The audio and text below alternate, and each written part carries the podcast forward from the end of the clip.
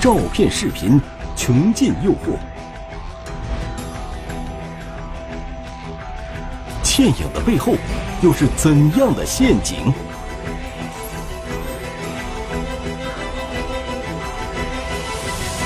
神秘的他，一线正在播出。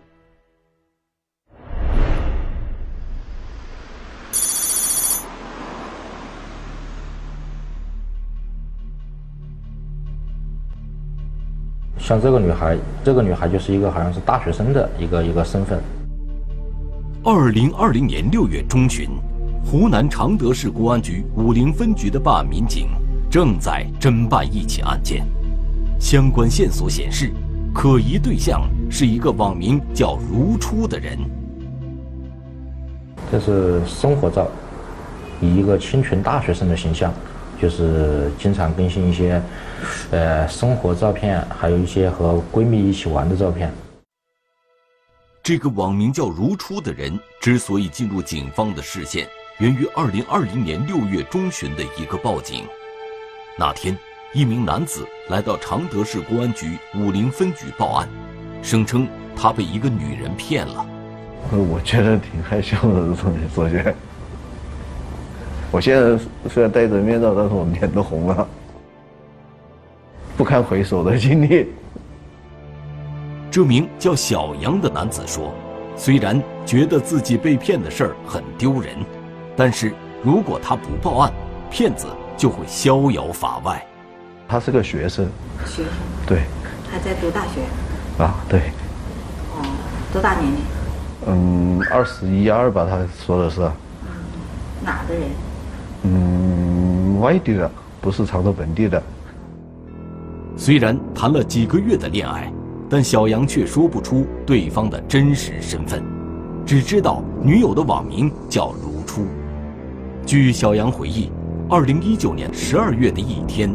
如初主动加他为微信好友，因为我二十七岁嘛，单身嘛，呃，就是想找个女朋友，然后他就加到我，一看，嗯，照片还行呢，就聊了一下。成为微信好友之后，如初不时给小杨发微信问候，表现得十分乖巧懂事。小杨觉得如初就是自己梦想中的女友。比如说，嗯，早上起来了，他会给你问个好，然后晚上睡的时候可以和你道个晚安，嘘寒问暖吧，就这个，因为单身嘛，嗯，有一个人嘘寒问暖，觉得挺好的，反正就被冲昏头脑那种。很快，小杨便坠入了情网，于是小杨提出线下见面，但如初却没有答应。甚至不愿意和小杨视频聊天，是要求的，但是他反正就是各种理由吧，然后要要和他视频啊或者语音的话，基本上都没有。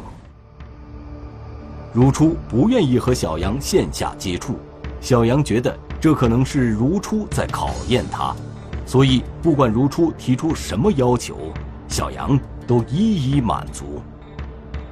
然后一二月份的时候开始，反正开始的时候都是小金额的要，反正是比如说什么买奶茶呀，这种十几二十块钱的，还有什么呃坐滴滴啊这些，反正就是各种花费的，反正比较小额的。然后我自己觉得反正也没多少钱嘛，反正还是就给他吧。就这样。小杨和如初继续在网上热聊，而如初不时向小杨提出一些要求，或买吃的，或买衣服，或是一些礼物，而这在小杨看来都是恋人之间正常的交往。几个月后，如初终于答应和小杨见面，并说可以约在宾馆。他开始说，就是说他愿意来嘛。然后就又说什么是学生嘛，身上没这么多钱，然后就需要我先把钱打过去，他去开，就这样子。当如初提出需要乘车、住宿等费用时，小杨立即就把几百元钱转给了如初。小杨说，只要能和如初见面，这些都不算什么。酒店是他他找还是你找？我只负责他多少钱发给我，然后我打钱给他。按照如初微信上发的位置，小杨立即赶了过去。然而左等右等，小杨却没有发现如初的身影。然后我就照着那地方去找了一下，然后没看到人。酒店看到了吗？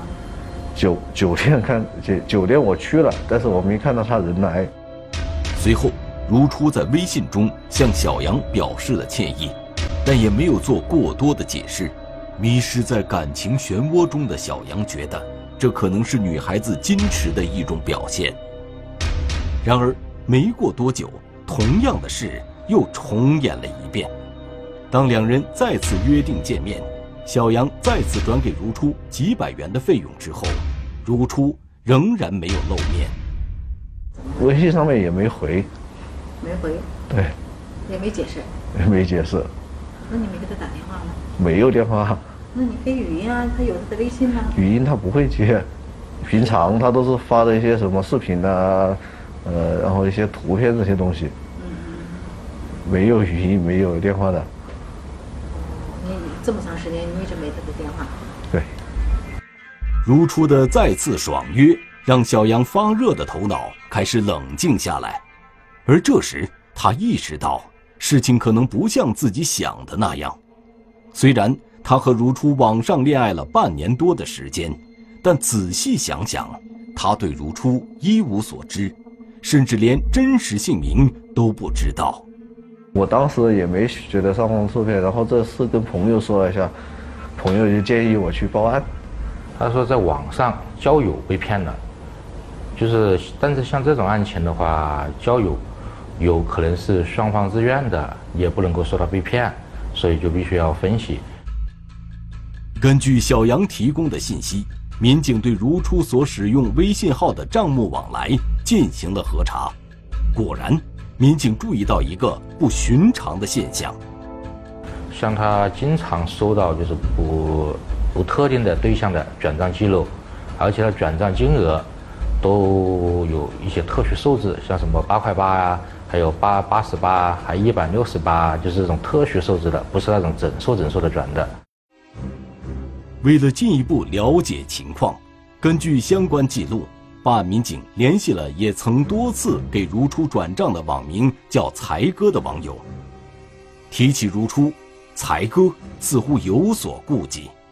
因为这个事情我都快忘记了，差不多一年左右了。据了解，才哥认识如初的方式和小杨的如出一辙，而如初在向才哥介绍自己时，则变身为舞蹈老师。他就说我是一名舞蹈老师，呃，现在家庭比较困难，就是说也在常德租了房子生活，就是有钱就玩呗，也想找一个呃有钱的朋友。在才哥面前，如初不仅变身为舞蹈老师，风格也不再是清纯的学院风。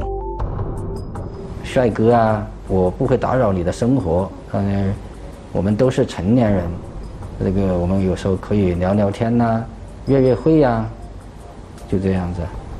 他有的时候就弄弄一下身材，能 发的那些比较性感的那些方面的东西。据才哥说，如初也曾借约会开房的名义向他索要大额的红包，结果也都以如初爽约而告终。给他发语音他也不接，给他发那个视频他也不接，啊，后面就你们明白了吗？就后面就没有聊了吗？根据小杨和才哥提供的情况，武陵警方认为，这个网名为如初的人有诈骗的嫌疑。随即，武陵警方抽调警力，成立专案组，对该事件展开深入调查。首先，办案民警对涉案的微信号进行了研判，又分析了他那个余抽的账号和另外几个账号也有资金往来。我们就发现这个关联的一个手机号码和有几个号码都有联系，然后通过另外几个手机号码，它关联的微信号呢，就正好是这几个我们怀疑的目标号。民警调查后发现，与如初关联的还有几个可疑的微信号，并且有关资金往来也十分可疑。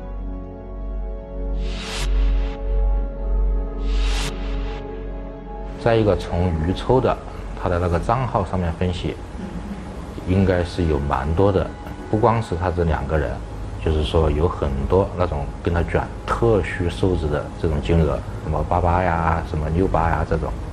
同一个受害人，他这个被骗的金额不是很大，那有的是几十块钱，有的是几百块钱。但是涉及的人数啊，涉及的面比较广，人数比较多。而在对如初的微信号所关联的信息进行调查时，办案民警却有了一个意外发现。通过我们查出来他的这个微信账号的使用者，就是调取他的这个微信的注册信息嘛，就是他实际上是一名男性。相关调查显示，如初这一微信号的关联人是一个叫陈勇的男子。这一调查结果。让事件变得格外蹊跷，但专案组分析后认为，也不排除如初是男性的可能，因为据被害人反映，他们都没有见过如初，无法证明如初就是女人。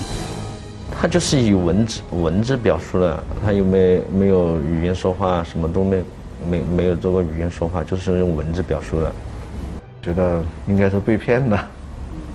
但是我也不敢确定，反正就反正就是，我我觉得多少也应该是个女的吧。二零二零年六月二十九日，办案民警来到陈勇的住所，敲门进去以后，就发现了我们要找的嫌疑对象。嗯，当时从他家里这个一家。有老有小我，有老婆孩子，都都都都都都有。面对突然出现在面前的民警，陈勇似乎早有心理准备。后来我们的侦查人员呢，从我们收缴的一部手机里面呢，就利用他以前的那个微信号进行了登录，结果一下子就登进去了。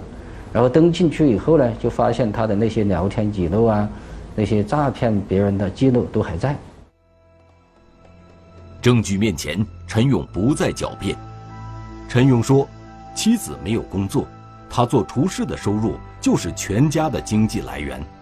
而随着孩子的出生，他更是觉得压力倍增。于是，他开始琢磨如何才能让日子过得宽裕一些。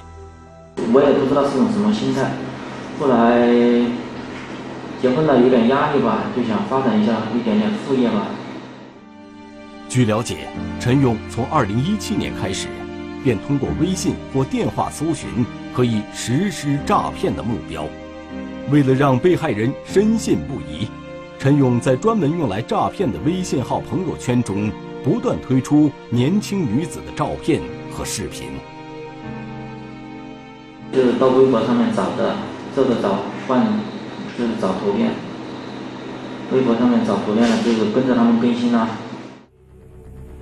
骗取被害人相信之后，陈勇便开始在微信里以女人的口吻撒娇卖萌，向被害人索要红包。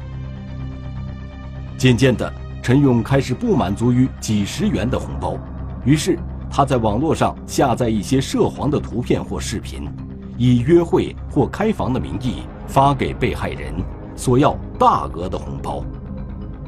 而红包一旦到手，陈勇便不再理睬被害人。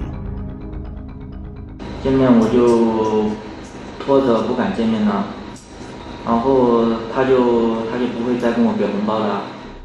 据调查，为了获取更多的钱财，陈勇使用不同的手机，注册了多个微信号，骗取了众多的被害人。他的八个微信账号，扮演着八个不同的角色。有学生，有在校学生、大学生，有空姐，有舞蹈老师，有那个，呃，就是那种涉黄的，就是卖淫嫖娼的那种。陈勇说，他之所以能屡屡得逞，是因为他掌握了一些人的心理，他骗的人中有一个网名叫“温暖哥”的人，为了和他交流，还专门注册了一个微信号。他说他不，他不是每天都在线。他说他家里人知道他也是一个小号吧。他为什么用小号呢？你觉得？嗯，可能他结婚了也，他都属于成家了的人，可能就是寻求一下刺激吧。也就是，反正我基本上遇到的，基本上都是结过婚了的。就这样，随着时间的流逝，陈勇靠扮演女性而骗到的红包越来越多，但那些红包也让他很不安。看着钱就是累积的有点多了，就就感觉这样做也是心里就是感觉是触犯法律了。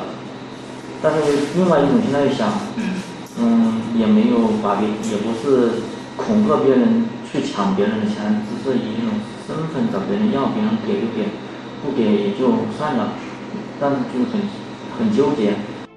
陈勇说，他一方面很害怕，另一方面又觉得他骗的那些人大都是有婚姻的，即使发现被骗了，他们也不会声张。就这样，陈勇那些并不高明的戏法。持续上演了两年多的时间，大约有两百多个群体，全国各地的都有。从一七年到现在，他应该非法所得差不多有上二十万了。不事实，他本身是男性，他是模拟的女性。但是，他这个索要红包和礼金的条件和借口也是他虚构的，从头到尾都是虚构事实的，也是为了达到他这个非法占有的目的。这是一个很典型的诈骗案件。